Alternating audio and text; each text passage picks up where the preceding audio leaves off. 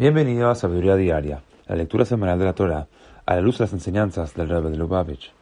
En la cuarta lectura de la parashá de Baet Hanan, Moshe evoca las leyes que el pueblo judío recibiera de Dios en el monte Sinai.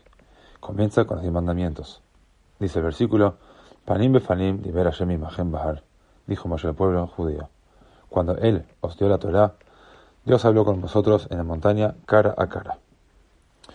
En el año 1992, el Rebbe enseñó que el primer relato de los diez mandamientos en el libro de Éxodo consiste en la descripción de los acontecimientos en tiempo real.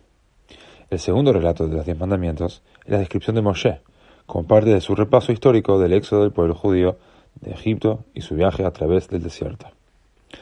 Revivir el primer relato de la entrega de la Torá nos permite experimentar la presencia de Dios en la Torá mientras la estudiamos, esta experiencia hace que no olvidemos que el estudio de la Torah es un encuentro espiritual entre Dios y nosotros, y no una mera ocupación intelectual. Escuchar el segundo relato de los diez mandamientos, ya como parte del discurso de Moshe al pueblo, nos permite emplear nuestro propio intelecto humano para estudiar la Torah, internalizarla y absorber por entero su mensaje. Así es como se logra el objetivo de hacer de este mundo una morada para Dios.